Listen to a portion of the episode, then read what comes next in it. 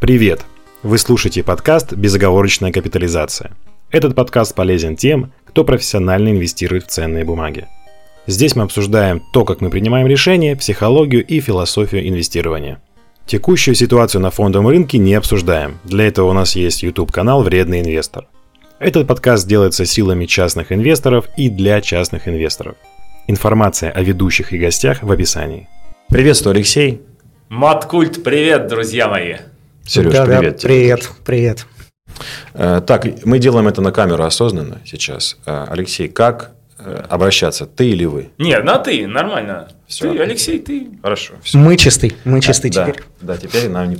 А то скажут, от подонки опять. Ну да, вот этот Все молодежь. нормально. Да, хорошо. да. Я всегда как-то неформальный был человек такой. Я даже, у меня было даже прозвище, даже в принципе оно в интернете остается, панк-профессор. Уф, хорош. Э, мы, Наконец-то. Во-первых, Теперь уже панк-член-корреспондент РАН. во-первых, во-первых, мы прямо так подпишем в описании. Совсем звучит. Да, во-первых, мы прямо так подпишем в описании. Наконец-то мы позвали коллегу. Во-первых, мы никогда э, не делаем то, что обещаем в этом дисклеймере, вот дисклеймер нашего подкаста. Мы обещаем всегда, что в описании напишем, кто у нас в гостях. Никогда это не делаем. Это просто чисто, ну, потому что мы ленивые. Э, Можно я спрошу, попрошу Алексея в- одно предложение, э, кто ты такой, Алексей? В одно предложение я популяризатор математики среди детей и взрослых. И это стало моей, в общем-то, профессией, моим хобби.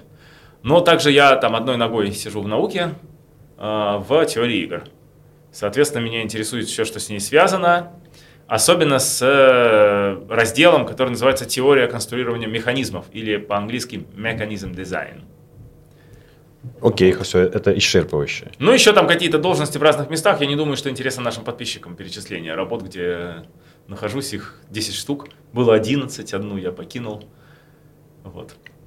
Э, Я э, вынужден сейчас извиниться перед теми, кто см- смотрит аудиозапись, такие тоже есть. Не Да. только видео есть версии, и аудио наших подкастов. Потому что я сейчас говорю, что я вижу, что на столе лежит книга, которая называется «Заним- Занимательная экономика. Да, спасибо. Теория Алексей, да. экономических механизмов от А до Я. Да, вот э, поверьте, наши слушатели, это так а, лежит, а вот видео, кто смотрит, даже видит эту э, желтенькую книжку. И тут, Леш, твоя фамилия, прав? Да, более того, книга явно притащена сюда не мной. Во-первых, потому что я помню, что утром я ее не брал из дома. И во-вторых, потому что она вся испещрена такими бумажками с закладками в разных местах. То есть кто-то, и, видимо, это Сергей, а, ее очень внимательно прочитал. Ну и тогда у меня вопрос, а, какая первый мой вопрос, и я передаю Сергею, который почитал, в отличие от Назара, эту книгу. А Какая связь между детьми, взрослыми, математикой и теорией игр и экономикой, раз ты автор этой книги? Между детьми, взрослыми и математикой с одной стороны, а также теорией игры и экономикой с другой, связи в сущности никакой нет. Это мои две ипостаси. Я мог бы назвать еще пару своих ипостасей. Например, я обожаю длительные выходы там, на лыжах и пешком, горные походы и так далее. Также я очень люблю музыку и сам даже играть на гитаре. Вот, то есть это как бы совершенно не связанные ипостаси меня как человека. Но перекличка между математикой и теорией игр существует, потому что теория игр вообще это наука, эм, связывающая их воедино, вот эти две, э, два столпа знания, да, экономику и математику. Связывает между собой в узел такой, да, веревкой, связывает теорию игр. Вот она между ними живет, она и есть вот эта веревка. Поэтому она как бы для математиков типа не своя, для экономистов типа не своя. А на самом деле без нее математика с экономикой не будет дружить и, и как бы не будет столь успешна, сколь она могла бы быть. Хотя она, конечно, и так не очень успешная экономика. А, Дорогой, я передаю тебе слово, ты эту книгу читал как книга? Нет, мне нравится все, что делает Алексей. А, В прошлом году мы писали с ним еще одно видео на, на другой площадке. А, Здесь э, что? Можно начать с добрых вопросов. Как раз мы затронули детей. И здесь вот э, у многих у нас ребят был вопрос, а что же математика дает ребенку? Нужна ли она вообще для развития? Ну, понятно, что базовые какие-то э, вещи нужны, а, но стоит ли углубляться в нее? Что она может дать? И куда, в какие школы лучше отдавать тогда детей? Вот для чего это? Ну, это два совершенно разных вопроса. А, Первый вопрос, стоит ли углубляться в математику? Стоит до тех пор, пока ребенок в нее сам бежит, и если он бежит дальше, чем э, родитель, то горе этому родителю, потому что уже в четвертом классе он будет приносить задачи, которые родитель решать не будет. Современный родитель уже не выпущен советской хорошей школой добротной. Он выпущен школой, которая уже получила некоторую коррозию, и, соответственно, как, как правило, задачи четвертого класса такие несколько сложные, скажем, чуть-чуть олимпиадные, средний родитель у нас не решает. Подтверждаю. И если ребенок приносит их, то начинается головная боль. Мама кричит, пап, решай, ты мужчина. А он говорит, я мужчина, я тебе гвоздь забью, решай, сиди ты. Я помню, как будто это было вчера. Это, это было вчера. Ну вот. В общем, вот так. Э, ну, слава богу, мне немножко проще. Я выключаюсь на уровне 8-9 класса, когда ребенок уже может работать сам. Это я про Мишку. И э, дальше, значит, если у Светы возникнут проблемы в 8, 9, 10, 11, я скажу, что пусть Мишка ее учит. У меня двое из детей из пятерых э, пошли в серьезную математику. Ну, Миша просто на физтехе учится натурально. Победил Олимпиаду там всероссийскую и т.д. А Света сейчас перешла в пятый математический класс и уже приносит задачи, которые у меня вызывают сложности. У меня, профессора математики. Э, я все жду, э, как красиво Сергей выйдет из подводки про математику и детей в тему экономики, о чем наш канал. А смотри, я сделаю немного другое. Дети, да, э, им, им нравится веселиться и что-то читать занимательное. Вот смотри, книга называется «Занимательная экономика». Ты ее не читал. Но детям я ее не рекомендую. Я просто хочу тебе показать кусок да. занимательной части. Я буду вот. озвучивать для наших аудиослушателей. Да. А, Книга открывается. Вот, вот смотри, занимательная. Ага. Пять формул. Угу. Страница с формулами. Угу. Это аукционы оптимальные выводятся? Да, это математика, теория аукциона. Да, да, да. Угу. Формулы, формулы. Наконец закончились. Четыре листа формул. Ну, формула это а, просто язык. На, насколько тебе стало занимательно? Э, да, я сразу опять обращаюсь, к, переживаю за аудиторию, к аудиослушателям. Если кто-то был в музее Акрополя, э, там вот примерно то же самое на меня написано, то есть все на каком-то древнегреческом. Очень много формул. Э, я бы не читал. Я, я, наверное, не потяну. Мне хочется верить, что я уже заработал себе возрастом право, право Ты в думаешь, этом да? не разбираться. А знаешь, как ты заработал Давай. его? А, ты заработал его, не, вот как кажется, что заработал возрастом право не заниматься математикой. На самом деле возраст э, это не право не заниматься математикой, а препятствие ею заниматься. Каждые 10 лет человек тупеет два раза.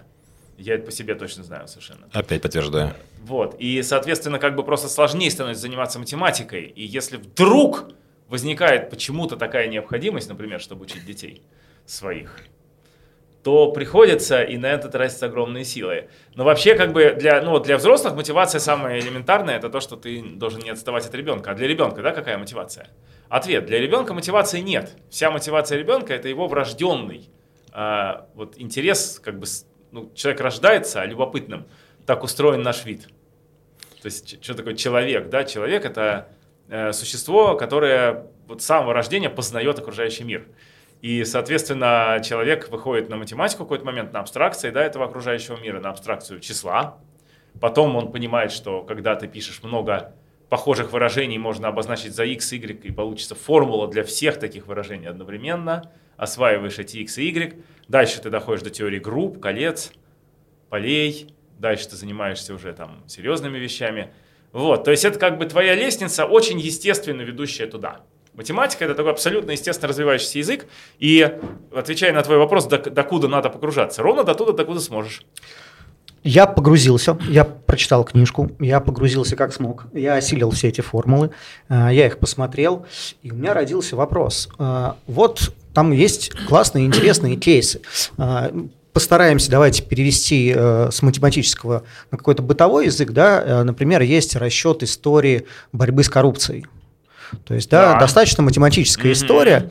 А, вопрос. Я думаю, у тебя лучше получится это коротко описать э, да. нормальными словами, э, чем у меня. Но вопрос. Э, это математически просчитано, оно уже есть. Вопрос, есть ли какие-нибудь success story в крупных компаниях, да. хотя бы в частных? Угу. Вот кто это применяет? Есть, да. и... Но, я, я, к сожалению, есть такой момент, что я не все могу выдавать, потому что там секретность. Не, не а, вопрос. Поэтому я только чуть-чуть расскажу.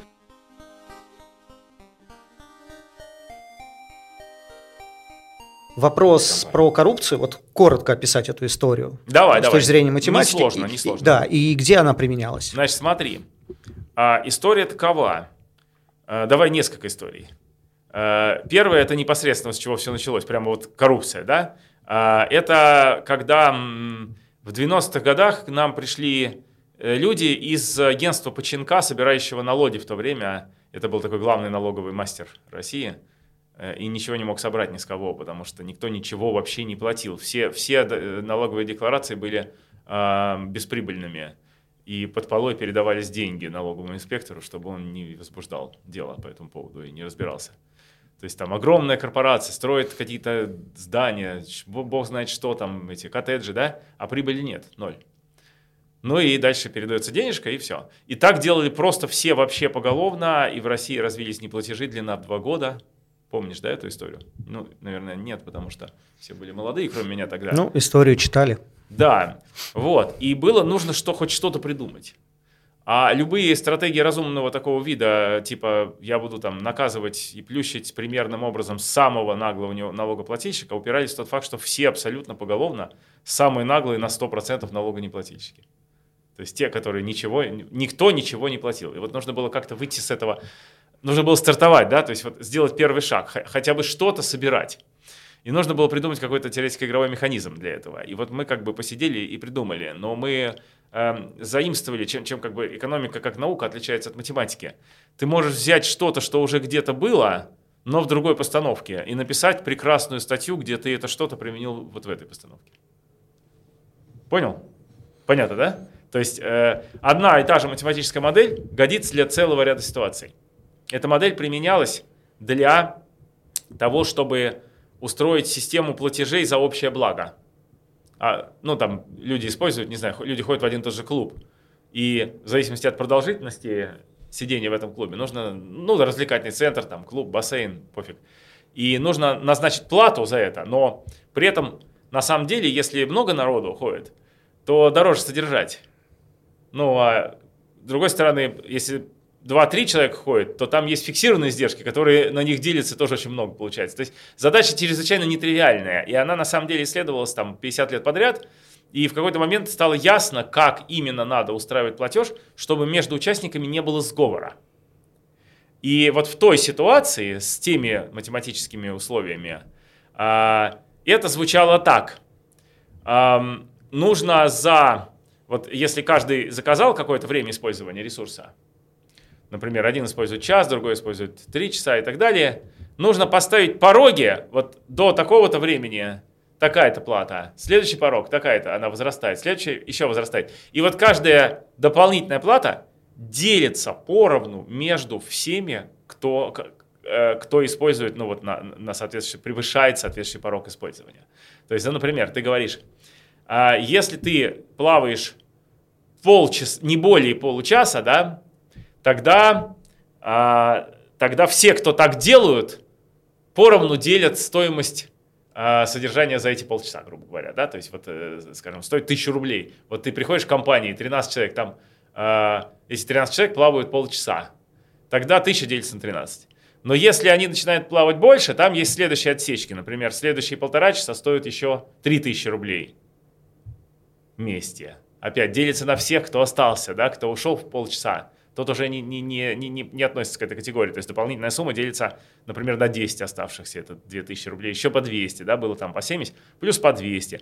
Следующий там еще дороже содержать. Или, или дешевле, может быть, дальше там вечерние часы могут быть дешевле. Тут могут быть самые разные формулы для вот этой функции издержек, да, А, но в этой работе доказано, что если функция издержек выпуклая, то там вот, э, вот эта схема, она устойчива относительно сговора, то есть они не могут вместе договориться о том, что они изменят как-то свои решения так, чтобы эм, платеж всем уменьшился. А теперь, ну, сговор важен, потому что предсказуемость теряется, если его нет. Предсказуемость ситуации.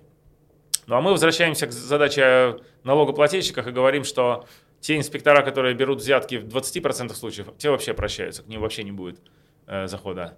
Э, кто э, больше 20, но меньше там 35% случаев берет взятки, а это легко понять там по косвенным признакам, в каких процентах, тем будет визит с вероятностью там 1 треть, размазанная эта вероятность между всеми, кто так себя ведет. То есть, если их 10, то каждому 1 тридцатая, к сожалению, всего лишь, да? А дальше, если они еще и как бы еще больше берут, там 60%, то есть дополнительная вероятность еще за превышение 35, например, да, и э, до там 60, тоже делится между всеми такими. Но вот я, грубо говоря, объяснил эту формулу совершенно таким вот русским языком. А дальше 7 страниц доказательства того, что в, нашей ситуации это тоже коалиционно устойчивая, то есть сговороустойчивая схема, и это моя диссертация, это первая глава моей кандидатской диссертации. Вот.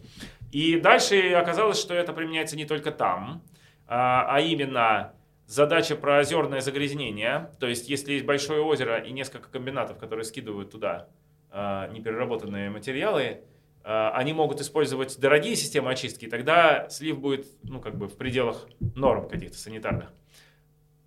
А могут использовать, а могут использовать дешевая система очистки или вовсе ничего не используется, а просто дерьмо лить туда и все, в озеро чистое. Ну и вот как бы комиссия, комиссии приехать и провести исследование, это довольно большие деньги, ну, на, на, на эту самую, на, на, на соответствующий завод провести исследование.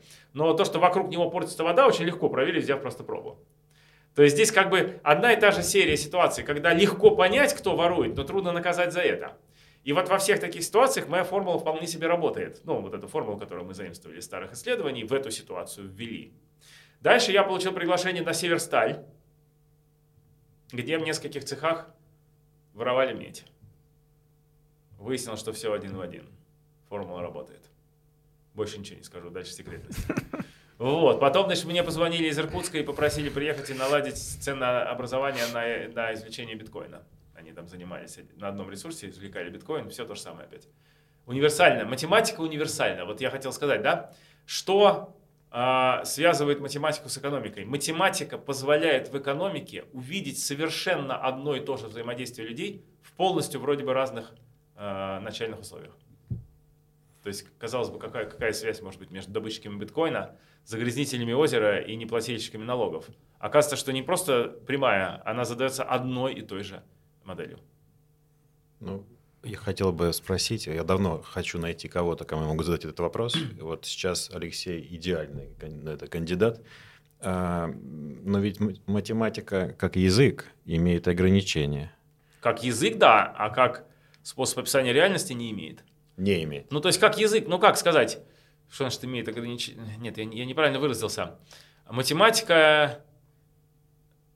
Э, Стоп, прости, я наоборот. Значит, э, ты сказал, математика как язык имеет ограничения. Нет, как язык как раз она никаких ограничений не имеет. Она именно имеет ограничения как способ описания реальности. Ну да, это вот же, так. Да, то есть это абстракция. Есть язык, язык, ну. пожалуйста, ты ввел язык и в нем формулу пишешь.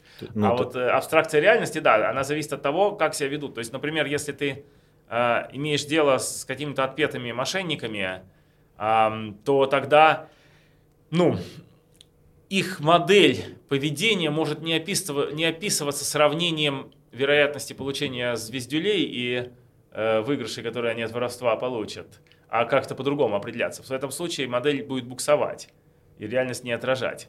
Ну и на самом деле проверить это, если честно, проверить это до конца можно будет только тогда, когда ты попытался эту модель применить. То есть нет способа изначально, только какая-то вот экспертиза такая. Я видел этих моделей там в разных ситуациях сотню.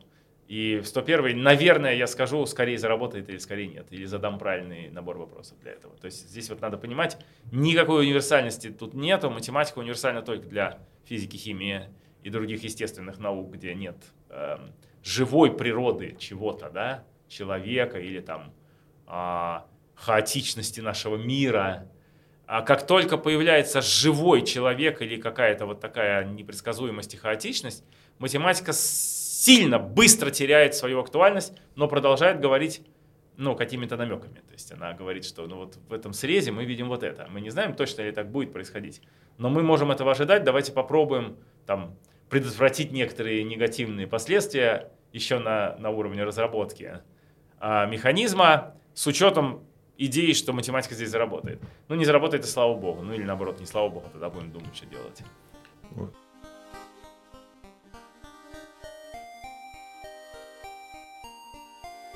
Sorry, Леш, что я про свое болото. Ну, да, давай. Ну, меня же что-то интересует, как бы конкретно и наших, да. нашей аудитории. Sorry, попробую выступить адвокатом аудитории своей собственной. Мы здесь занимаемся тем, что пытаемся сделать анализ детерминированным. Ну, себя так обмануть, как минимум, да. То есть мы пытаемся сделать анализ детерминированным, пытаемся сказать, что мы можем учесть большой массив данных, да, и сказать, что это хорошая сделка, а это плохая, да. Но при этом, э, как вот я люблю там, вспоминать, как этот, э, в алхимии был, был же э, рецепт, э, рецепт философского камня, да, то есть там были ингредиенты перечислены, и была капелька крови дьявола. Вот если бы она была, то есть, ну, тогда бы мы сделали. Рецепт есть.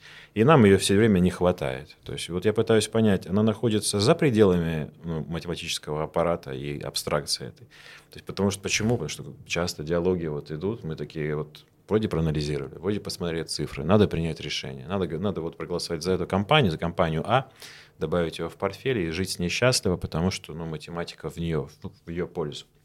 Но потом мы берем и добавляем туда ну, какие-то абстракции, например, там, ну, зато там сильный менеджмент.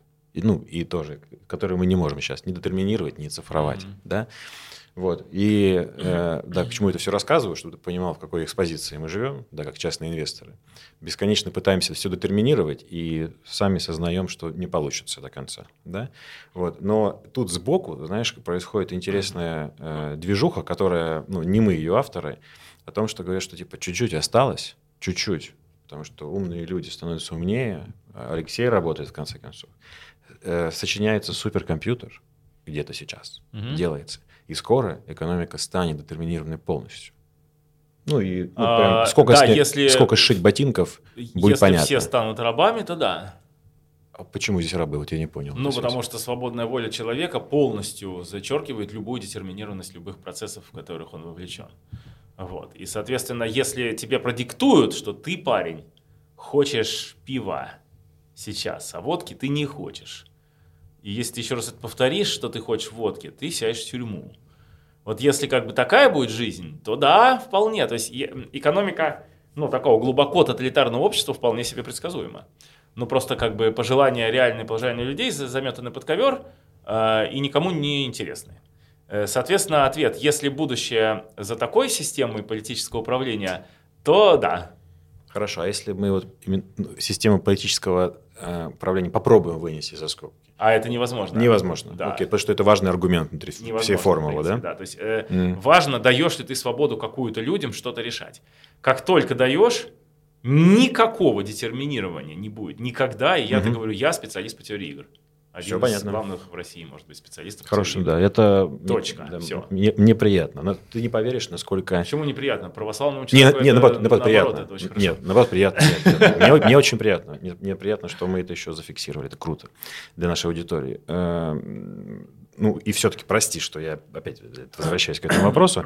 Просто это популярное мнение. И, знаешь, как есть такая большая такой домоклов меч над нашим ложем. Нет, а кто его выражает? Ну, это люди, которые, скорее всего, никакого отношения ни бум-бум там в теории игр, ни в чем. Ну, а, есть, слушай, так я же хочу, чтобы ты просто это озвучил. То есть я ж не, ну, не только я. Я тоже, я с тобой согласен, понимаешь, я с тобой согласен. Ну, просто не, вообще подумай, что я один такой. Нет, всегда бегают какие-то шарлатаны, которые выражают какие-то мнения. Кто-то там бегает и говорит, ага. что скоро школьных уроков не будет, все будет делаться через цифровые платформы. Потом приходит на школу, оказывается, что в школе видели в гробу эти цифровые платформы, все, начиная с родителей, продолжая учителями кончая учениками. И, а те, кто бегали, они продолжают бегать, и это все камлать.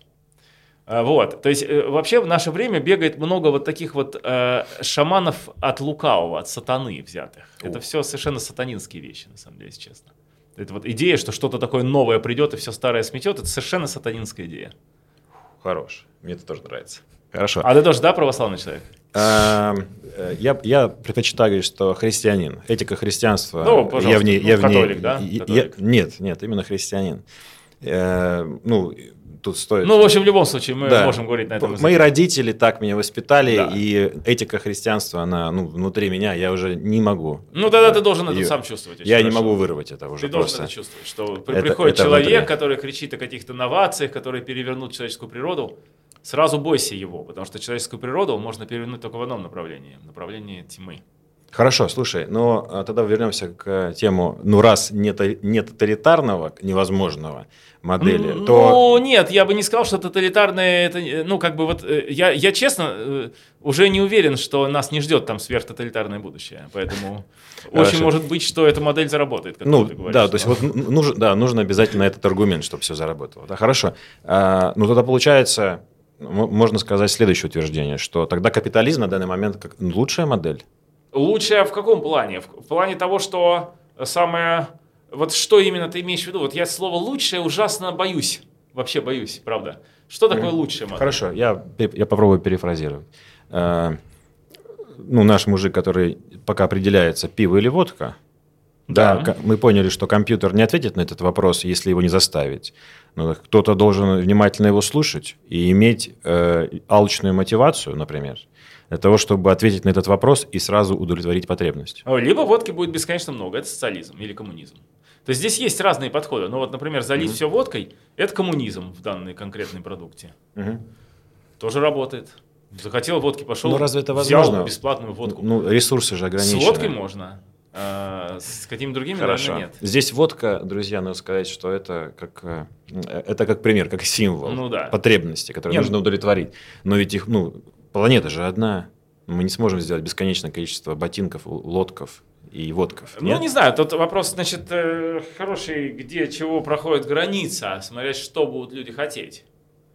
А фактически сегодня ну, сегодня это вчера все-таки, наверное, да, сейчас все это уже не, непонятно, что будет, но, э, грубо говоря, еще вчера, еще там года два назад, можно было констатировать, что там в большей части планеты хлеб стоил столько, что можно было считать, что ты его берешь бесплатно фактически. Ну и там многие другие важные вещи для тебя, каши, крупы. То есть планета пришла к тому, что можно на, ну, насытить всех, ну или всех, кроме там действительно каких-то э, тяжелых тяжелых организаций, тяжелых стран, где э, все поголовно ворует правительство и ничего вообще не достается народу. То есть, ну, как бы нищета оставалась только в таких местах, где было что-то с управлением. Э, а фактического препятствия к наполнению планеты минимальными базовыми потребностями не было.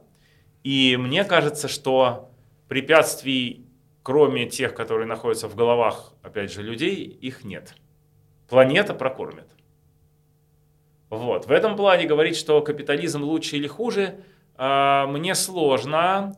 Капитализм имеет свои плюсы, он сам как бы автоматом подстраивается под э, дефициты. Вот самое главное, да, свойство капитализма. Он подстраивается под дефицит. Тут же появляются какие-то новые производители дефицитного, там начинают пользоваться повысившимися ценами. Да, механизмы капитализма какие? А, дефицит, цена растет, о, я займусь этим делом, на завтра куча народу занимается этим делом, цена падает. Ну, вот так, если говорить, да, вот совсем. Для человека, который не имеет отношения к экономике, что такое капитализм? Это вот то, что я сейчас сказал. А там социализм, коммунизм и прочие формации, тоталитаризм, там, они связаны с тем, что будут ограничения. То есть, например, там начнет что-то производить, к нему придет полиция, филиция, хренолиция, там, юридилиция, и скажет, что он не имеет права произносить, да, производить. Вот, а, то есть здесь как бы начнутся какие-то вот такие ограничения. Но если речь идет о э, как бы вопросе о снабжении человечества базовыми потребностями, про которые точно понятно, что они никуда не денутся, ну и кроме того, что, скажем, крупы ты не можешь хотеть там ну, больше килограммов в день, ну даже если ты очень много ешь, то здесь препятствий земли точно нет, и при любой системе государственной власти возможно людей обеспечить. Ну там рисом обеспеченные китайцы и, по-моему, даже севернокорейцы, хотя тут я уже не уверен.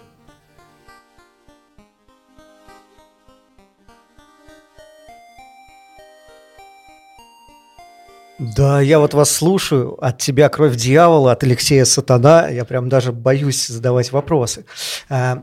Попробуем тогда прыгать. Э, прыгать, потому что хотел как бы делать, э, чтобы это было логической цепочкой, но не получается. Ну, ты уже задал вопрос, на который я еще не ответил. В какие школы нужно отдавать детей? Это, это мы вернемся. Теперь, э, теперь к нему добавится еще один вопрос, как раз про систему обучения. Но пойдем по тому, как вы обсуждали Алексей, ты религиозный человек. Ну, я, скажем так, я вот церковленный человек. Вопрос, вот, э, как утверждение, это... что я религиозный, это довольно помпезное утверждение, такое типа, вы тут не религиозный, а я тут религиозный. Я скажу скромно, я просто прихожанин РПЦ, обычный, простой и скромный. Как это сочетается с наукой? Вот наука не это говорит ли о том, что с наукой, это не как то? сочетается с наукой туризм или гитара.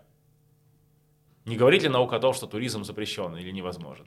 Или, может быть, на гитаре играть нельзя, потому что... Или глуп, математика. например, да. Типа, То есть это как бы ни, никакого вообще не имеет отношения. То есть это опять параллельной реальности. Это еще одна моя ипостась, которую я просто сразу не упомянул, что я человек религиозный, и свои там мысли, пожелания, действия и решения соотношу с тем, что а, по представлению моей веры хорошо и плохо. И, соответственно, делаю это не потому, что я а, просто вот такой родился хороший, а потому что я ожидаю, что в иной жизни будет соответствующая реакция на мои действия. Вот, то есть Бы- это такая четкая совершенно религиозность. были конфликты между Алексеем ученым и Никогда. Алексеем... Ну, просто это настолько противопол... ну, как... это полностью перпендикулярные друг другу области, в них невозможно пересечение, невозможно конфликты. Переклички бывают. То есть ты можешь увидеть Бога в какой-нибудь очень красивой математической формуле, которую ты там вот постиг, да, ты можешь понять, что вот это вот настолько не от мира сего, да, материального, что это, конечно, высшее начало. То есть в науке Бог виден, но таким глазом, я бы сказал, вооруженным. То есть это не то, что ты пришел, пришел там в первый класс, э, посмотрел 2 плюс 2 4 и говорит, о, мама, так красиво может быть только если Бог есть. Не-не-не, тебе нужно ждать, э, работать там вот до, до- до этих, по крайней мере, до системы остатков по модулю простых чисел, там уже Бог начинает тебе подмигивать. Но, в принципе, это в любой науке он начинается где-то на очень глубокой стадии посвящения. А, но я не настаиваю, то есть есть атеисты среди ученых. На самом деле их не так много, как кажется, среди серьезных ученых атеистов. Но это нужно, нужно довольно сильно себя постоянно уламывать. Э, И э, это скорее такое наследие Советского Союза по-прежнему. То есть это вот, эм, э, если ты залезешь в труды там дореволюционных ученых, они просто все поголовно были верующими людьми, за каким-то редчайшим исключением, про которые там писали, что вот этот человек вообще в Бога не верит, там, указывали. Но, но- но это как бы была... а, то есть человек был всесторонне развит, он хорошо знал историю и своей религии, и других религий, он был гуманитарно силен, да, был одновременно большим знатоком наук на тот, на тот момент, там, той математики, физики. То есть человек не мог быть гуманитарием или, э, ну, как физиком или лириком. Это выдумки советского времени. При том, что я с большим уважением отношусь к советской школе и вообще ко многим советским достижениям, фильмам там, и так далее. Но вот это вот разделение пошло именно после, после революции, когда было так вот провозглашено кем-то, опять же, вот такими мелькающими вокруг э, недоучками, шарлатанами было провозглашено, что наука доказала, что Бога нет. И с тех пор это вот формула как мем. Э, мем идет, прыгает там между головами, скачет. И никакого отнош... ни отношения к реальности не имеет, никакого смысла вообще не несет в себе. Вот, то есть это как религия это то, что будет с тобой после смерти, наука это то, как устроен наш мир, в котором мы живем. Здесь нет никаких полей даже для спора на самом деле. Ну, круто, что нет конфликта, но... Его просто не может быть. Но мне кажется, что почему? Можно легко смоделировать э, этот конфликт. Например, просто тебя как ученого, ну не тебя лично, абстрактного ученого, просят э, сделать какую-то работу, результатом которой является что-то, мягко говоря, не по-христиански, как вот люди говорят. Ты имеешь в виду всякие биологические эти дела, типа Например. там, э, экосистем, там, да, Например. выращивания? Ну, э, каждый раз, на самом деле, новые открытия. Да, правильно, ты правильно говоришь, что наука, а, наука с религией начинает взаимодействовать, когда делается что-то, к чему мы интуитивно чувствуем, что у Бога должно быть отношение отрицательное. Правильно, да? А, ну, Да. вот как бы я могу сказать, слава тебе Господи, в математике такого не бывает в принципе вообще никогда и ни при каких условиях. Вот, уже в физике вопрос возникает на уровне ядерной бомбы, да? О, да. Но опять ядерная бомба без математики была бы тоже, ну, мягко говоря. Ну, физика использует математику. Чувствуешь Да. ответственность, есть- Леш? Ну вот трудно Да. сказать, чувствую ли я ответственность. Отличный вопрос. На самом деле, э, мне часто спрашивают, чувствую ли я ответственность. Вот э, за происходящие там события, которые мы здесь на подкасте, как я понял, не принципиально не будем обсуждать. Чувствую ли я ответственность, при том, что я там э, всегда там до какого-то момента считал себя, в общем, русским империалистом и считаю, чувствую себе ответственность за сегодняшние дела. Нет, не чувствую, потому что можно посмотреть все мои интервью, и во всех них подчеркивалось, что любые собирания земель должны происходить только мирным путем. Поэтому я не очень понимаю, почему я должен отвечать за происходящее сейчас события. Мне это непонятно. Возможно, Господь потом скажет, что я все-таки отвечаю, да? Не, ну, Но это уже как да, бы друзья, вопрос. мы здесь можем поставить э, то- э, хорошую точку, потому что, ну, я учился на финансы и кредит, я экономист, а экономика – это кровь, СВО, надо говорить, чтобы не сесть в тюрьму. Экономика это кровь? Да, да, ну, Но мое первое вообще радиотехническое. Я тут ну просто я в том смысле, что страдаю. это обеспечивает ее. Это ресурс.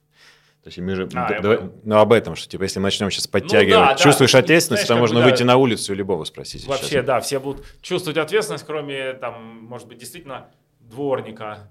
Ну да, наверное, дворнику легче жить в этом плане, он точно ни за что не чувствует. Налоги платят, все. Да, все хорошо. Не, налоги А, платят, уже уже все. ответственен. Ну, не знаю, кор- короче, эта тема какая-то вот, если честно, а, эта тема таких вот московских ультралибералов. Ну, я Ты не здесь- знаю, ты они среди не- них. Не близки вообще, нисколько. Я- Хорошо, хорошо. Я среди них вырос. Э, Среди моих друзей очень много таких, но дух вот этот мне не близок. То есть вот это постоянный поиск там каких-то нерукопожатных личностей, там вот человек там Мгм. э, пишет какие-то планы там э, евразийского там э, этого самого господства, и слава богу, что там вот э, его сейчас наказали жестко таким ужасным образом. Я понятно, до кого намекаю. Мне это не близко. Мне это не близко. Терроризм я не оправдываю ни против кого ни, ни вообще. И, соответственно, я вообще как бы занимаю последовательно, в общем-то, последовательно пацифистскую позицию. честно. Очень понятно. И как бы я не, я не люблю, я, не, я очень жестко осуждал э, АТО, когда оно шло, вопреки московским либералам, которые почему-то его не осуждали. И как бы и сегодняшние дела меня также приводят в ужас. Да, надо, это как да. бы исключительно, это не См- проходит. это Смотри, чтобы мы убежали из этой Да, надо, истории. надо сворачивать с этой улицы. Да, э, чтобы мы свернули, но был более-менее плавный переход. А, У нас Да. сейчас 20 числа сентября, да, Ну, конечно, 21 да. уже случилось. И а, классная 20 история. 20 20 случилось. э, Да, Или два- 21 А, слу- 21, уже да. случилось, да. И э, у Алексея есть э, классный пример про безбилетников. И сейчас его можно переложить на ту ситуацию, что происходит в Москве и регионов. Люди бегут. Да, э, мы видим там пробки в Грузии, э, в Казахстане, еще что-то. С точки зрения 150 тысяч математики, рублей в Стамбул. стоит ли вот как поступать по математике, да? То есть в твоей книге говорится о том, что все бегут, надо бежать. Никто не бежит, не надо бежать. Так Да, по это? сути, на самом деле, вот э, интересно, когда я вот эту всю ситуацию осознал в голове, я тут же хотел записать на ро- ролик на свой канал, тут же хотел записать, но не, не было просто времени. У меня все эти дни идут заседания Российской Академии Наук, там идут выборы разных э, должностей, в том числе и президента РАН. И я, соответственно, не, не успел, надо было в первый же день записать, это пошло бы как горячие пирожки. Но я думаю, что через там несколько дней все еще будет актуальным. Вот смотрите, вот если сейчас встанет 20 миллионов и любым способом покинет границу, да, и если мы знаем, что это будет происходить, то тогда любой человек, не хотящий идти на войну, а, в случае, если останется на нашей прекрасной родине, будет пойман и отправлен на войну, ну, либо в тюрьму. А, то есть, если все бегут, то большой стимул бежать и каждому конкретному, кто об этой ситуации думает. Да? То есть получается теоретика игровое равновесие, когда бегут все. Ну вот настал ужас, э, у всех в головах ужас, и он реализуется в том, что все бегут, и все знают, что все бегут. И тогда просто происходит полное опустение территории. То есть вот говорят там, что нужно набрать 300 тысяч человек, а приводит это к глобальным последствиям исхода многих миллионов. Причем это вот самый такой действенный возраст, это люди, которые должны были бы родину на руках нести, поднимать и так далее. И они из нее убегают. А другое равновесие стоит в том, что это русский авось. И что все остаются, ну там все или ну, почти все. Ни- Никогда не бывает, вот э, ты прав, никогда не бывает применения напрямую, там все, все. Если я говорю, что сложилось равновесие, все бегут, конечно, все равно кто-то останется. То есть вопрос, что большинство бежит. Если я говорю, все остаются, значит большинство остается. Если большинство остается, то тогда эм, вероятность попасть в эти 300 тысяч на самом деле исчисляется сотыми долями, то есть процентами. В общем-то, если ты как бы вот, э, военно обязанный, трудоспособный в соответствующем возрасте, то, что ты попадешь в этот раунд, по крайней мере, на войну, вероятность очень низка, она очень маленькая. И, соответственно, если все э, так рассуждают, что авось пронесет и все знают, что все так рассуждают, то исхода не происходит. Ну и как бы вот я, я не знаю, мне очень жалко родину, то есть мне очень не хочется, чтобы из нее убежало 20 миллионов человек, поэтому я как бы, я хочу быть координатором этого первого равновесия. Давайте останемся, давайте возьмем этот риск, потому что иначе, ну просто иначе я не знаю, что здесь будет через год. Итак, Просто. мы остаемся. Мы остаемся, я И- остаюсь. и- и думаем, я остаюсь и, и говорю, думаем, давайте что? все так сделаем. А, с- Смотри, ты э, давно а, об этом рассказываешь, про эффективность дорог, про чтобы вот э, сложно мне запомнить парадокс Пигу Найта Даунса, э, да, Дауна, Томпсона, Брайса и так далее. То есть, да, вот все эти вопросы про э, нужна ли вторая дорога, мы проложили метро, оно неэффективно, люди не пользуются. И вот такие вещи. Почему мы не видим такого масштабного применения в нашей экономике, по крайней мере, вот таких вот... Ну, но это, это старые уже не- известные вещи. не- почему не скажи, почему не они скажи, не здесь? Не скажи, в Москве вполне. В Москве команда транспортников работает с этими моделями. э, И надо сказать, что в Москве пробки не растут с годами, хотя население растет, и уже там несколько лет они реально убывают. То есть, на самом деле, московская команда прекрасно работает. Я как раз хотел привести ее в пример. А, вот эта вот универсальная формула Москвы, которая называется платные парковки в центре, перехватывающие парковки у метро замкадом и выделенные полосы для общественного транспорта, для автобусов, да, теперь уже остались только э, троллейбусы убрали. Вот, э, это три, в общем-то, это три ингредиента удачи, успеха. То есть это, это действительно снижает пробки. В других городах очень хорошо видно, что это вот не делается и ни хрена не снижается, и там город в 100 раз меньше Москвы может стоять в пробке, там, ну или в 50 раз точно. Потому что просто нет команды, которая работает, потому что чиновнику наплевать похрен на все. Ну, то есть, как бы это вопрос математический, да, в Москве это работает. Но на всех, как бы, команды такой вот не хватает, опять же, самое высшее. Сейчас 20 миллионов убежит. Ну, то есть это не масштабируется понятно, да? просто из-за Не масштабируется из-за отсутствия людей, да. тех менеджеров на местах. Конечно, но там э, сейчас в, в Ро- Российской Академии Наук я слушаю там академиков некоторых, которые начинают выступать, что вот прекрасный опыт Сириуса переносится на все регионы.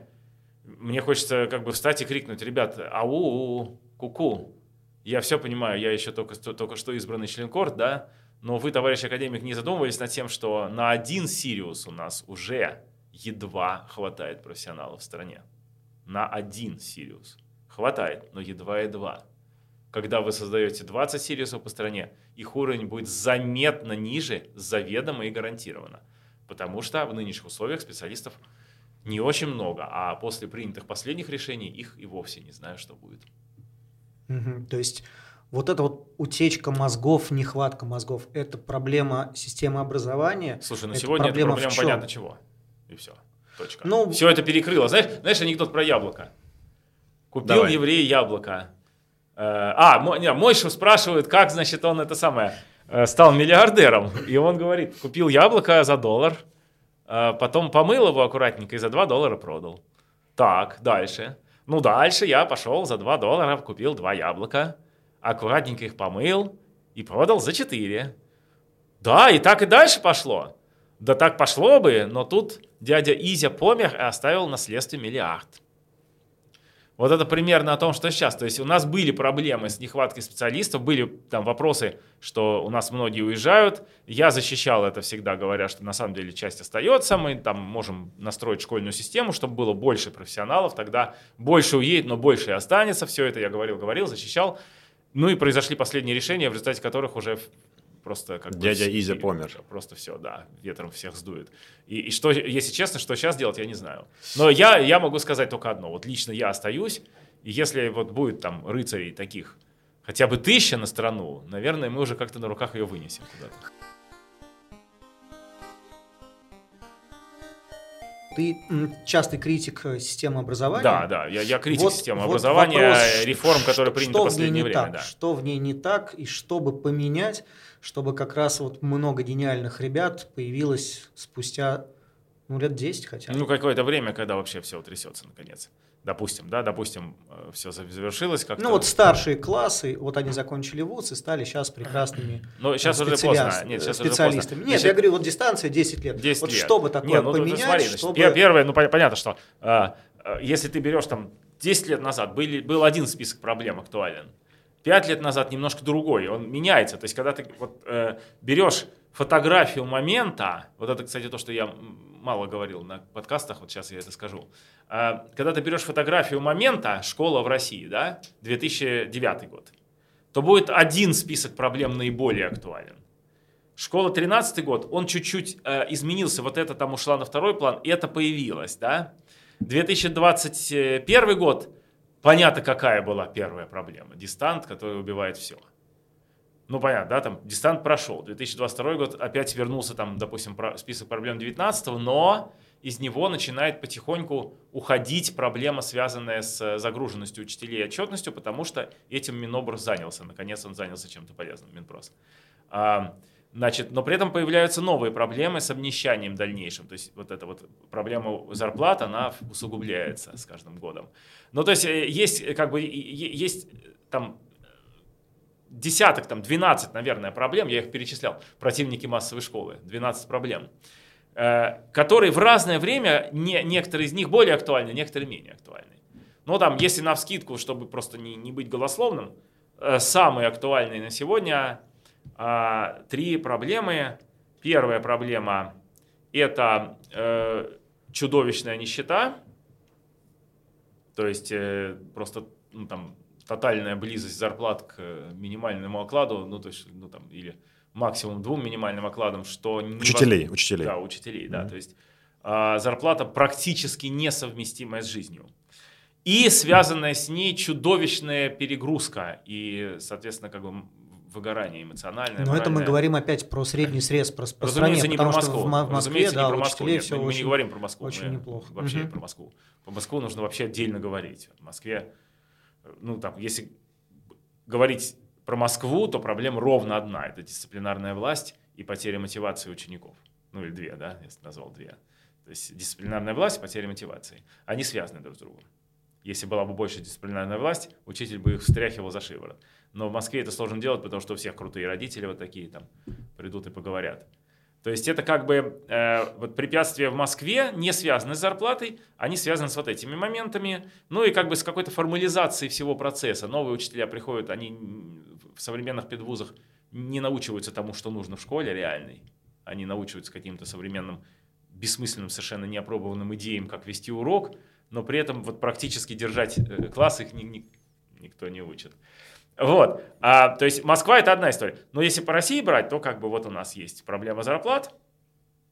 Дальше у нас есть проблема значит, э, ну, низкого уровня просто сегодняшних педагогов, потому что у нас, э, ну, она связана с проблемой зарплат, да, то есть она из-за того, что проблема зарплат есть, э, набрать в местные колледжи и вузы можно только тех учеников, которые, ну, там, либо, либо обожают, просто обожают детей, вот просто сами mm-hmm. хотят вот обязательно. Призвание. Да, призвание ну, либо те, кто просто не смогли никуда попасть, поэтому идут туда.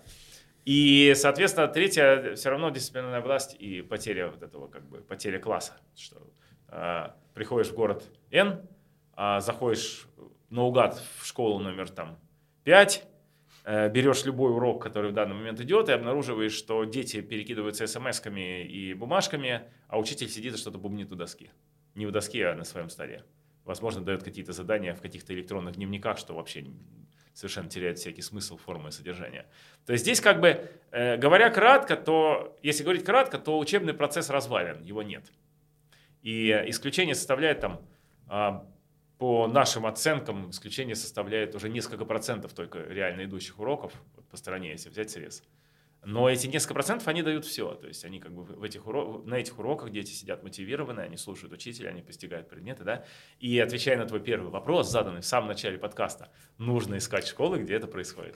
Все. Вот, вот да, мы вернулись. Только тому, так. Как я и, говорил, и никогда никакие рейтинги ничего не дадут, потому что любая гнилая школа, если у нее при этом какое-то финансирование откуда-то есть, она сделает обязательно вид, что она в рейтинге высокая, там подделает показатели и будет делать вид, что в нее именно надо поступать. Вот, то есть как бы здесь только, только непосредственно это вот отлавливаешь там, ну это работа, то есть родитель должен отловить 10 выходящих оттуда мам, которые выглядят разговорчивыми, проводить их до дома вместе с детьми и поговорить, что там происходит. Все, mm. точка. Никаких других, вообще никаких других вариантов не существует. Никакая информация, которая есть в интернете, никакие срезы, тебе не дадут ничего, а даст реальный разговор с реальными мамами. Я понял драму нашего э, подкаста, этого эпизода. Э, Суть драмы в том, что э, я вот сижу и подсознательно хочу предъявить, значит, Сергею за то, что он лупит вопрос не по теме, но правда в том, что я хочу об этом поговорить.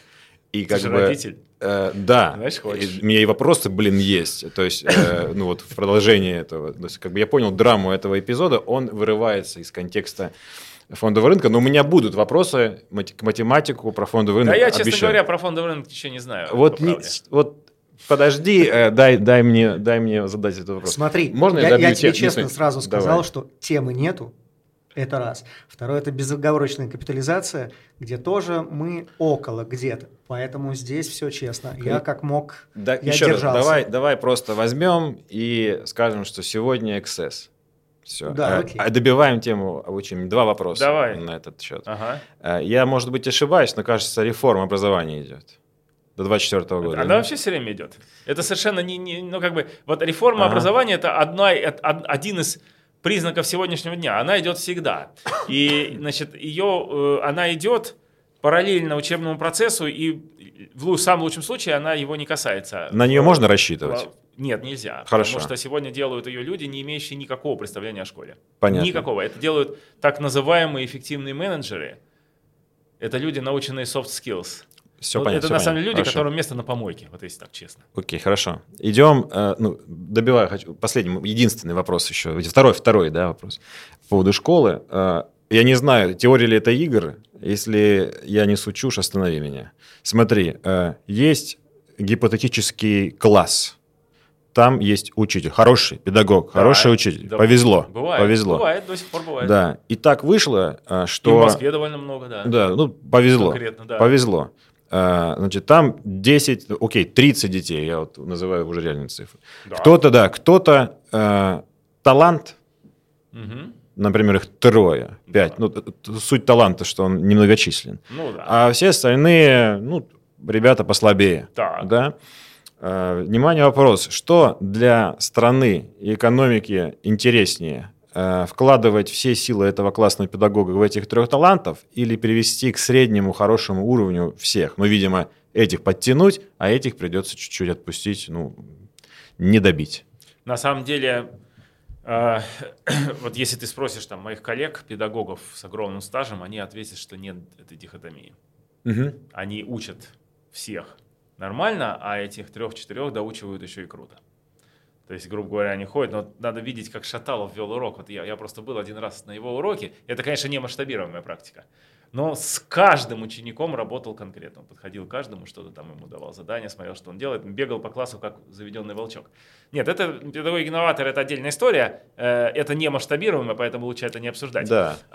Значит, все равно хороший педагог старается дать какое-то задание и талантливым тоже. Но либо он им просто в какой-то момент говорит, что им нужно сменить э, школу или класс. То есть, в принципе, вот то, что в Москве делается, кое-что из того, что делается в Москве, возможно, выстрелит. В частности, вот эта профилизация, когда дают эм, там, э, ну, отбирают на какой-то стадии 7-8 класса, кто вот к чему склонен, и делают спецклассы, соответственно, направления, в которых не убывает количество других предметов, но просто человеку вот нагрузку, в дополнение ведется там куча математики, куча физики, куча биологии, ну вот, соответственно, с профилем. Не знаю, есть разные, разные мнения по этому процессу у, мо- у наших даже, у моих собственных соратников по родной школе, движению «Родная школа», но мне скорее кажется, что это интересный опыт, и это правильный опыт, и уж в математике это точно обязательно, то есть на уровне там 5, 6, 7 класса уже очень важно создавать мат-классы. Э, Давай, да, я хочу вернуться в эту свою комнату гипотетическую. Ну да, да, да. То да. есть он должен, Ну, я думаю, что... концов, их определить в какой-то класс соответствующего направления. Я думаю, что правильно, ну да, прозвучал, э, есть правильный ответ, да, но я же задал игру, как бы условия, Ну, да, да. давай мы посчитаем, что энергия равна единице, Ну да. и вот так уж вышло, что мы Нет, не можем. Ответ, значит, ответ такой, что а, талант, ну, от- ответ в принципе такой, что с талантливыми детьми Россия уже работает и так. А, то есть там, наверное, для педагога лучше быстро определить, куда они идут для дополнительного образования и заняться массово. Мгм, понятно. Ну, Это- на это- сегодня, ага. это верно на сегодня. Скажем, 10 лет назад, может быть, это было неверно. А, Когда создавали вот все эти Сириусы и так далее, Сириус 7 лет назад создали, там ряд всяких дополнительных пр- э, каких-то школ, этих, ну там было, что у нас есть еще, все кванториумы создавали, там кружки э, многочисленные, э, вот этого доп. образования, да, когда это все начиналось, э, была мысль у тех, кто это делал, что все равно всех учить не сможем, уже у страны нет таких ресурсов, будем учить 5%, но зато так, что они будут побеждать все Олимпиады. Или там после Китая. Да, сори, что... Это Лёш, сделано. Да, В принципе, это сделано. У нас очень хорошая система. я понял. Леша, да, сори, что я вцепился в глотку. Да, Вот. но, но, но но тем не менее, все-таки сегодня, сегодня у нас, э, сегодня просто этот вопрос второй не решен у страны, вот совсем, вот базовый, базового уровня. Он настолько опущен, что становится уже страшно за завтрашний день, потому что, э, ну, если выпускаемая молодежь вообще ни хрена не знает, то это уже как бы угрожает системам, ну, там, просто функционировать, ну, не знаю, самолет может упасть по причине, о которой просто вчера не догадывались, потому что сегодня обнаружился человек, который не знает, что предметы падают вниз, а не вверх, там. Ну и что-нибудь в этом духе, да, то есть, то есть здесь, возможно, нам, ну, возможно, сюрпризы абсолютно непредвиденного толка, если довести состояние населения до полной безграмотности. И я считаю, что учить нужно всех. Тут вот как бы а, одна Мгм. из причин вот такая. А вторая причина еще состоит в том, что если вы получите толпу безграмотных, а, значит, таких вот как бы смартфоноголиков, то не очень понятно, что она да- дальше с вами сделает. Ну, я- если я вот считаю, что я власть, например. Я, ну, в каком смысле? В глобальном смысле власть. Не в том смысле, что я в Кремле работаю, а в том смысле, что я там влияю на какие-то процессы в стране. Я хочу, чтобы моя страна развивалась дальше, несмотря ни на что, чтобы она жила хотя бы, да? Так вот, стране будет эта толпа угрожать просто как сущности. Вот будет. И, в принципе, мы видели вот эти вот все ну, арабские революции, бог знает, что там творилось. На самом деле, я совершенно не сторонник вот этих вещей. Слушай, да, Леш, я сейчас сам себе противен. Я хочу опять вернуться, как уже я вредный. Э, хочу вернуться равно в этот гипотетический класс. Вот, и, ну, я сам виноват, общаюсь с математиком, а правила игры до конца не рассказал, да. То есть вот у нас есть, ну, это, берем этого коня и в вакуум, окей? То есть вот действительно энергия равна единице, есть только один преподаватель, вот есть только там 27 учеников, которые нужно подтянуть, и есть три таланта. И нет возможности, вот все, что ты рассказал, это все правильные поступки, но мы оказались в этой сложной игре. Вот. Ничего нельзя сказать. Математик ничего не скажет. Математик не скажет, Вообще, это, да. это ответ. Потому что будет просто 100, 100 ситуаций, которые ты описал. В 50 Мгм. из них нужно будет работать с 27, 50 нужно будет работать с Я тремя. понял. Или это 40 ответ. на 60. Это тоже ответ. Да, это то ответ. есть это как бы тут Я ничего. Но на самом деле, вот в том-то дело, это как раз классическая ситуация, когда математика неприменима. То есть модель, как ты ее описала, она настолько суха, Мгм. что математика сказать ничего не может. Все, это, это, это, это ответ. Мне, ну, хоро- хорошо, что так, хотя бы тут получается какой-то спейс какой-то есть для... Да, ну и на самом деле в реальности ты вообще на это не влияешь. Вот ты- у тебя есть учитель, и он, у него есть там Мгм. тот или иной стиль э, работы. Очень трудно заставить человека изменить свой стиль работы. Очень трудно. Можно его замордовать отчетами, э, ужасной нагрузкой, там, э, дире- э, зависимостью рабского директора и так далее, да, и он уйдет просто из школы. Но если он продолжает быть в школе, он будет учить так, как он привык. Сереж, я все дело утащил. Но просто у нас, во-первых, тайминги. Я понимаю, что да, Я- два отца решили поговорить про образование и школы. А, можно я задам Ты с- поднял эту свой тему, ты вопрос? поднял эту тему. Э, Не я, не А я. я Меня- подхватил меня, меня радостно, очень, конечно. меня очень просили, и я знаю, что а, опять-таки, да, э, ЦА твоего канала, кто нас слушает, скорее всего, там тоже есть, Ну, люди, разумеется. у которых есть дети, и им этот вопрос может быть интересен. Я тогда давайте вот Как уже на, как на бирже выиграть, они и так знают. Им Да. интересно, как детей воспитывать. Да, давайте вот сейчас тоже свернем с этой улицы.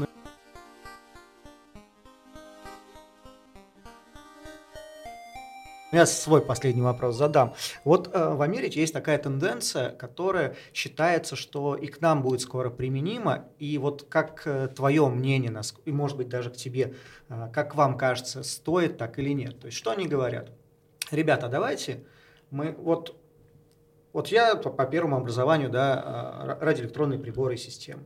Вот зачем мы этого парня в институте учим истории?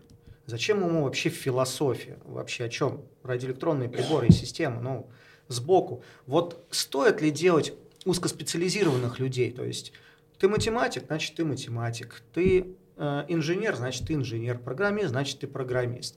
Это сократится как раз и время обучения, ну, потому что я не хожу на пары по истории, философии, там, э, там, языкам и так далее, то есть которые вроде как сбоку. Но с другой стороны, я становлюсь менее эрудирован, наверное, и как личность немножко могу поддеградировать. Вот вопрос. Но ру- русский, ответ, русский ответ состоит в том, что э, это дерьмо. Просто это превращение общества в винтики для какого-то механизма. То есть это вот, ну Богу это точно не нужно, то, что вот происходит, вот это, то, что он будет прекрасным Но программистом. же а другой... проще управлять? Ну, наверное, правительству Америки так проще будет управлять. Но вот я верю в то, что Россия живет другими смыслами. В России должны быть образованные, всесторонне образованные люди. То есть я, на самом деле, я, мне кажется, что вот смута сгинет. Она долго уже, там, очень долго, вот эта смута. Но мне кажется, что она когда-то сгинет. И будет снова восстановлена идея классической русской школы, где учили всему серьезно и научивали до конца. Семь свободных наук, да? Да, да, конечно. И в России только так.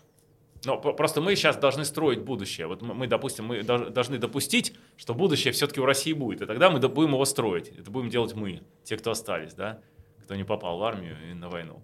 И вот э, ответ такой, что это русская классическая школа, это будущее. А То есть кажется... ровно наоборот. Вот американская тенденция наоборот. Всестороннее глубокое развитие. Лично я буду работать ровно над этим. А, ты недавно, ну как, так, зашеймил немножко образ человека. Я понимаю, о чем ты говоришь, есть большая разница, но просто для проформы, я же вредный опять, да? Uh, soft skills. Как, Дерьмо собачье. Кон, ну, конечно, конечно, да, тут мы исправили. Я просто к тому, что а тебе не кажется, что soft skills — это ну, навык, который является ну, типа каким-то выхлопом от того, что я всесторонне развитая личность, и вот... Наоборот. Э, нет? Это просто замена всестороннего развития. То есть ага. ты, ты уже не можешь постигать математику. Ну вот, hey, guys, uh, among us there are black guys. They are not good in math. So do soft skills, please. Ну, Понимаешь, и все, mm. вот это все убивает, всю идею. Вот, понимаешь, я бы на месте вот Black Guys, я бы просто обиделся. Вы за, за кого нас считаете? Нет, мы можем понять математику, и мы это сделаем. Да, мы сейчас получаем двойки, потому что у нас плохая история нашего развития, да, в гетто. Но мы выйдем из него и получим 5 по математике. Понимаешь, вот, вот что должно быть. То есть Америка делает все наоборот. Вот так, как вот принципиально ни в коем случае не должно быть. Вот вся, вся вот эта вот история с политкорректностью, это полное убийство цивилизации навсегда. Понимаешь, вот у нас, знаешь, какой анекдот, да?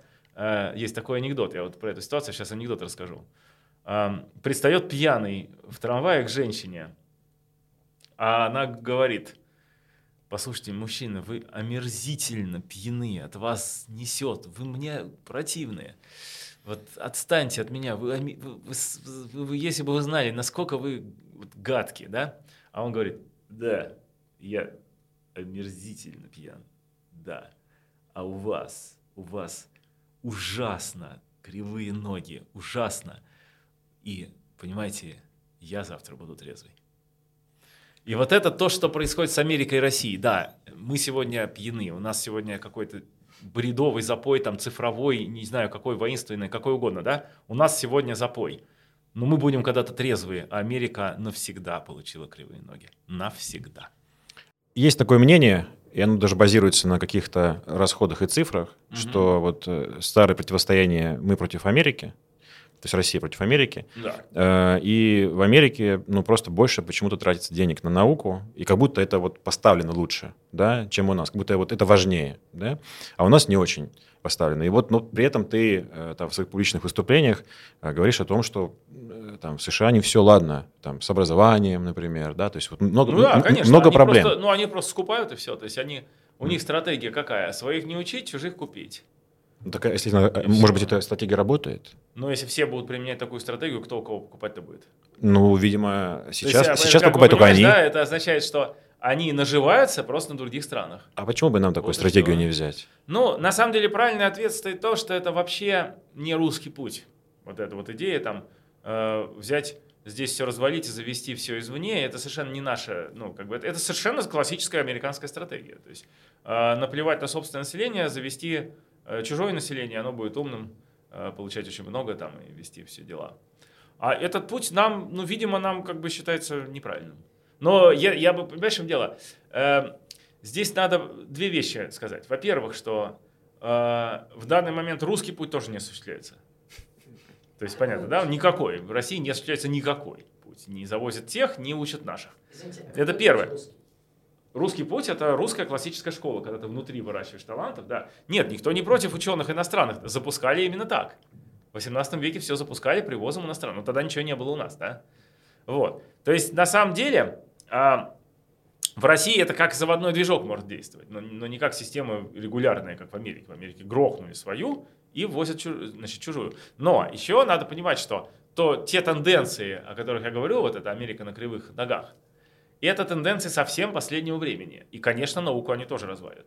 Потому что чем дальше, тем больше принципиальных условий. Ты должен быть гомосек, ты должен быть э, каким-нибудь там феми, феминистом, обязательно смену пола сделать разок-другой иначе твои статьи не будут просто в журналах, да, то есть это как бы э, то, что сейчас происходит, Америка стреляет себе в ногу, в обе ноги. И то есть это как это плохо очень кончится для них же самих. То есть это как бы Америка выработала прекрасную систему для них ввоза талантов, но сейчас они ее гробят вот этой всей политкорректностью. Хорошо. мы просто еще не, до конца не, не, не осознали, что там будет. Э, дальше выйдет Китай и скажет, там, у нас зарплата в два раза выше и никакой политкорректности, все к нам. И все просто ветром сдуют, всю Америку полностью опустошат. Они все будут в Китае. И это ровно то, что будет через 10 лет, я тебе гарантирую. Просто. Окей, я э, позволю себе э, вернуться в нашу, прости, в нашу тему, связанную с э, ценными бумагами. Окей? Зн- помню, что ты сразу говоришь, что это не моя тема. Нет, Смотри. давай, давай поговорим. Да, смотри. Э, мне очень хочется это с тобой обсудить. Смотри, э, есть в нашей тусовке э, такое, э, такая ну, дисциплина. Э, я по-другому, ну, наверное, окей, я, может, весь сарказм себе сейчас убиваю, блядь, я хочу сказать. Вот, э, дисциплина, она называется технический анализ. Давай. Я так и знал, да. Э, да, смотри, и на всякий случай, давай мы проговорим, чтобы Привет, мы точно, шаманы. э, чтобы мы просто об одном поговорили точно, ну, как бы я сейчас это озвучу, да, чтобы мы понимали, так, это абстракция, чтобы мы не о разных абстракциях говорили. То есть есть э, набор данных в прошлом, и задача найти в них закономерности в прошлом и экстраполировать в будущее. Ну да. Э, Как ты считаешь, ну, применительно э, к ценам, то есть мы, цен, это же цена, она же может быть и на хлеб, она же может быть и на газ, и на уголь, и на акции, то есть, ну, это же цена, просто данные э, во времени. Во-первых, ну, первый очевидный вопрос, э, как ты считаешь, э, можно ли экстраполировать? Или, например, данные м, прошлые, которые добавляют, по идее, наблюдению и финальному выводу добавляют как бы вес, они как, бы, ну, как будто говорят, что типа вот этот backtesting прошлого релевантен, потому что данных много, но, может быть, они находились в такой среде, что их нельзя применить, что данные как бы входные говно. Вопрос предельно понятен, предельно понятен. Ну, У тебя завтра Да. матч Спартак ЦСКА. так. И до этого 7 лет подряд ЦСКА никогда не выигрывал, не, Спартак никогда не обыграл ЦСКА. Помнишь историю? 2007 год. Э, Этот, э, Неви Скала, тренер Спартака. Остается только Он верить. Просрал я все, не слежу. вообще все. Но он выиграл у ЦСКА первый раз за 7 лет. Его они до сих пор вспоминают с любовью. Он все слил и все просрал. Но ЦСКА, непримиримый ЦСКА, противник да, номер один, был повержен, и проклятие было со Спартака снято. Я болельщик Локомотива, если что, мне похрен на обоих. Но это было очень как бы эпично вот тогда, вот это было эпично, когда вот Скала выиграл у, у ЦСКА. Вот, и все, значит, ну, до матча говорили, ну, мы, естественно, проиграем, потому что мы все последние годы проигрываем ЦСКА. Ну, так говорит технический анализ, да? Вот. Или там погода. Вот э, завтра будет идти весь день дождь, а мне нужно бегать рогейн. А, завтра будет идти весь день дождь, это точный прогноз, который получен из математических моделей. Но если э, мы заглядываем через месяц, то есть некоторые прогнозы, которые говорят, что а, после того, как было две недели осени э, дождливые, потом одна теплая, через месяц обычно бывает несколько холодных дней. Поэтому 13 октября а, этого года будет холодно. Это технический анализ погоды. Что я могу сказать? Что это просто бросание монеты. Но монета же может выпасть правильно. Есть еще один момент. А, Значит, те, кто любит технический анализ в погоде и в э, футбольных матчах, обосновывают э, мистическими вещами. То есть, как бы, а, видя предыдущую историю погоды, мы понимаем, как э, духи ею управляют. Мы видим их портрет. Когда мы шли в горы в Бурятии, э, один из э, чуваков, ну, не, там, Хамар-Дабад, на границе Бурятии и Иркутской мы ходили в горы, короче. И э, с нами был бурят. Я говорю при нем, говорю, через, э, там, вот, в течение дня должно проясниться, уже не должно быть дождя. А он говорит, откуда ты знаешь? Я говорю, ну, как прогноз погоды так говорит. Что это прогноз погоды? В в горах погоду управляют духи местные. Никакого прогноза. Ты что, хочешь прогнозировать их поведение, что ли? Нет, мы, буряты, на это не, не, не, не можем как бы а, замахнуться. Что будет, то будет. Может быть, будет дождь, может, не дождь. Твой прогноз ты можешь в жопу засунуть. То есть, как бы э, идея, что э, идея, что есть живая душа зачем-то. Есть, как бы там, например, живая душа Спартака, который надоело проигрывать ЦСКА, и он выиграет, или наоборот, который боится ЦСКА и проиграет. А все эти идеи существуют, имеют полное право на существование, но к науке отношения не имеют. То есть, смотри, это знание, которое может кому-то, например, греть душу. Тебе все равно нужно завтра принимать решение о том, продашь или нет ты актив. Согласен? Но из как, из, ты из каких-то соображений же будешь, ты же не будешь бросать монету, ты не можешь бросить монету. Это значит наступить себе на горло. Ты посмотришь и скажешь, ладно, сейчас я оправдаю свое решение. Предыдущие разы был такой рост, значит, говорится, что на самом деле все-таки цена вот эта вот, которая сейчас, позволяет мне с большей вероятностью продать, чем выиграть, чем, чем купить.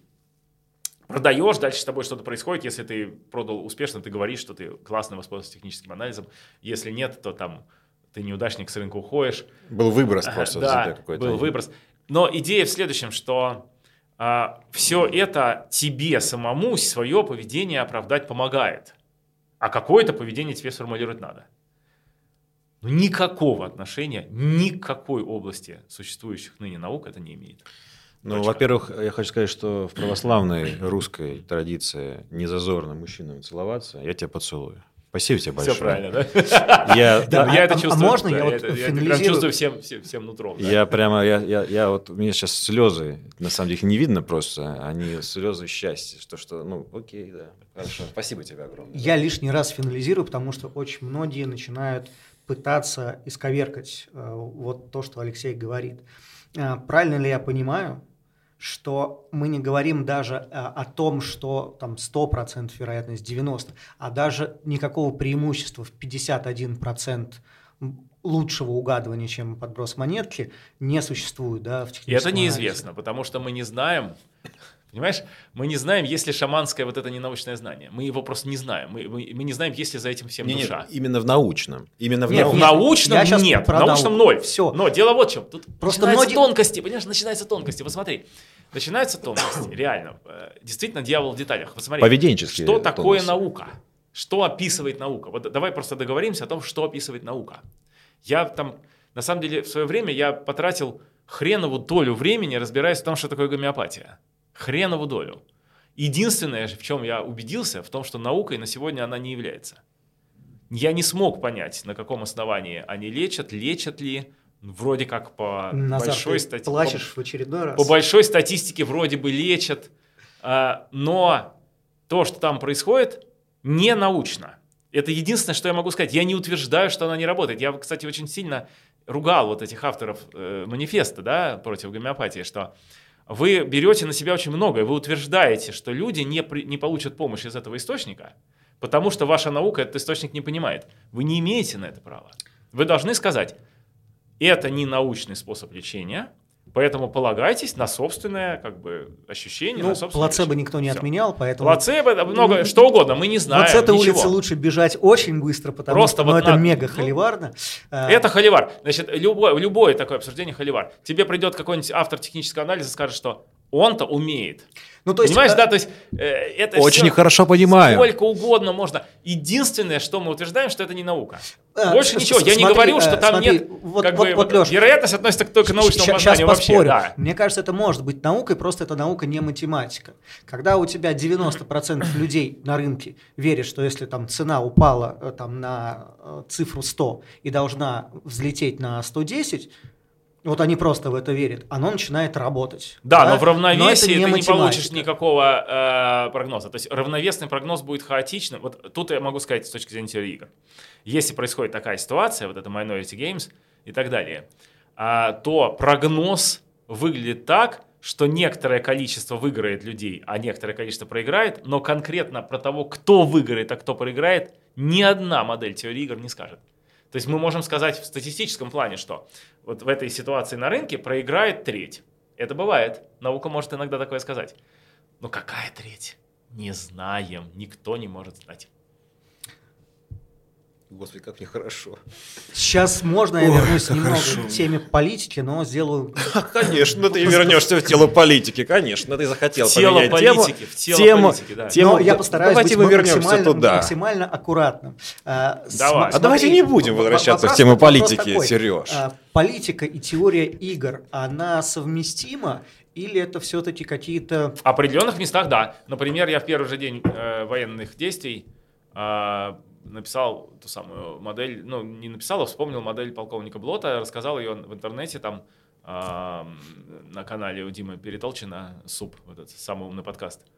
А, рассказал ее просто безотносительно. Я не, не воевал за одну из сторон. Я сказал, что как математик я говорю, что открытие фронта в многих местах означает с необходимостью проигрыш нескольких из, э, некоторых из них.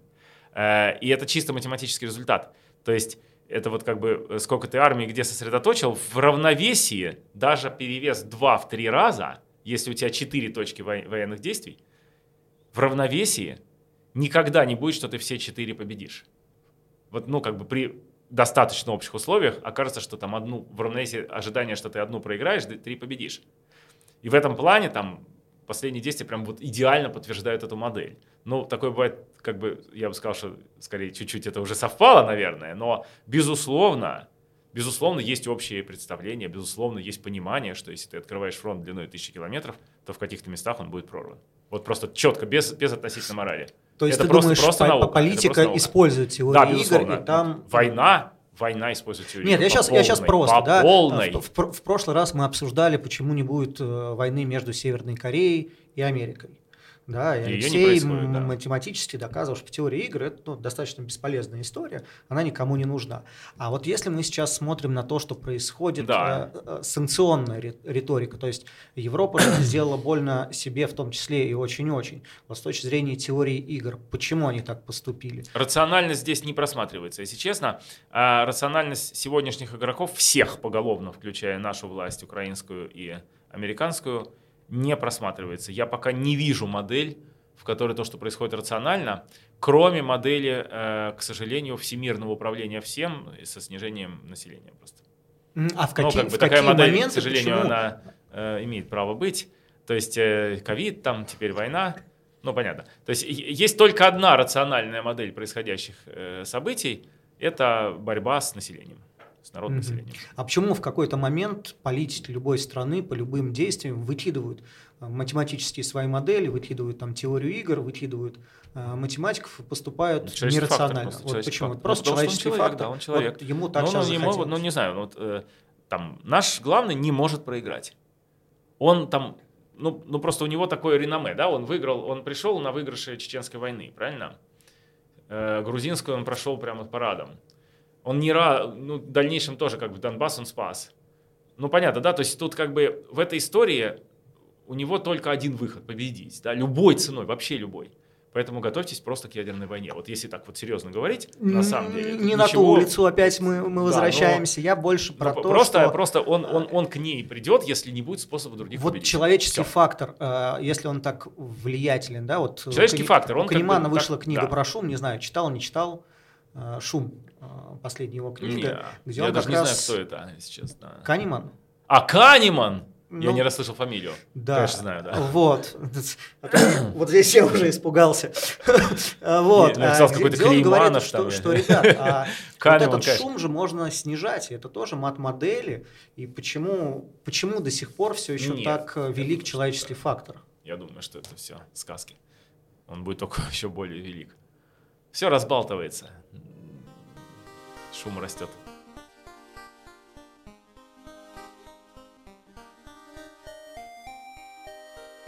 Друзья, у нас э, вообще тайминг. Ну да. Но если я сейчас не скажу свои две шутки, которые я несу весь этот эпизод, я лопну нахрен. Зацените, я с- смог справиться Давай, с давай. индукцией мозга в Давай, течение давай. всего часа. Значит, во-первых, во-первых, э, математическая задачка тебе, Леша. Я думаю, ты можешь потянуть. Э, э, Предпосылки. Значит, говорит Леша. О, Леша, господи, Сережа. день, да, Сережа говорит, э, что дети любят читать занимательные книги. Это цитата. Так. Да, смотрите, сра- теперь задача. У Назара есть один ребенок. Мгм. Вот. У Леше 5, Мгм. да? Вот. Всего для нас троих их 6. Сколько детей у Сережи? Который реально думает, что дети любят читать. Друг мой. Ну, возможно, кстати, вот, Лё- возможно, у Лешины дети любят читать занимательные Да, книжки. здесь, мне кажется, Ну ты, так, ты братан, задачку ты очень плохо сделал. идеализируешь. Мне кажется, Мои- что, мои что любят, да, пять конечно. детей любят читать, а один не любит. Да. Угадайте, чей же А, во- это а вопрос, один. у кого нет детей, которые думают, думают, что дети любят читать. А А, второй- ну, мы с тобой любим комиксы, это же занимательные Это правда. книги. А вторая, а, а вторая это, ну, это просто самое главное. Мы, когда когда был у нас саундчек, мы навелись, значит, на Лешу камерой и отметил, что вот профиль твой безумно напоминает Аристотеля, помнишь? Мы, это, Да. мы это не записали. Насколько образ усилился, когда мы тебе дали плед. Ты бы, ты бы вот, Серьезно, да, да? Слушай, просто а вот ты когда увидеть, обернулся как, да? полностью, это вот Как увидеть я как теперь, вижу, да. как ты идешь мимо кариатид прям вот сейчас. А, там внизу стоит одна. Философствовать. Там внизу стоит, помнишь, вы видели? Вот Внизу настолько ты да. сейчас вот в образе, просто я этому рад. очень.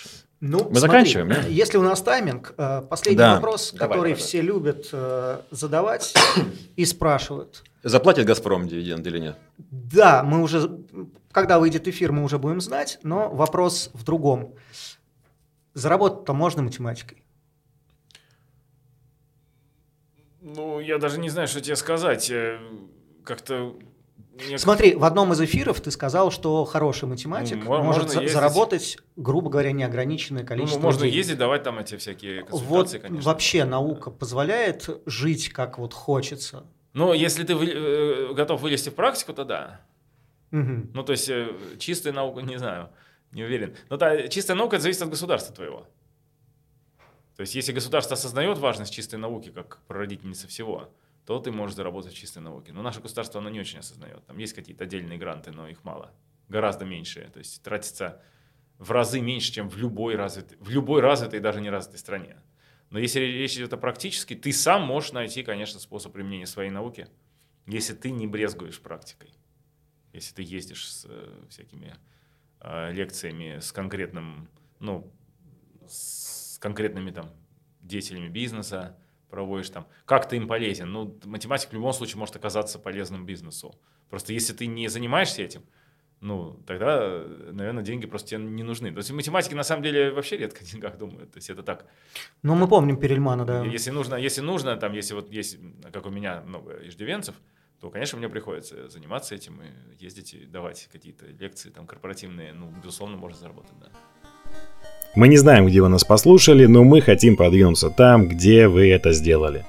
Оцените подкаст, оставьте комментарий и подпишитесь, если вам понравилось.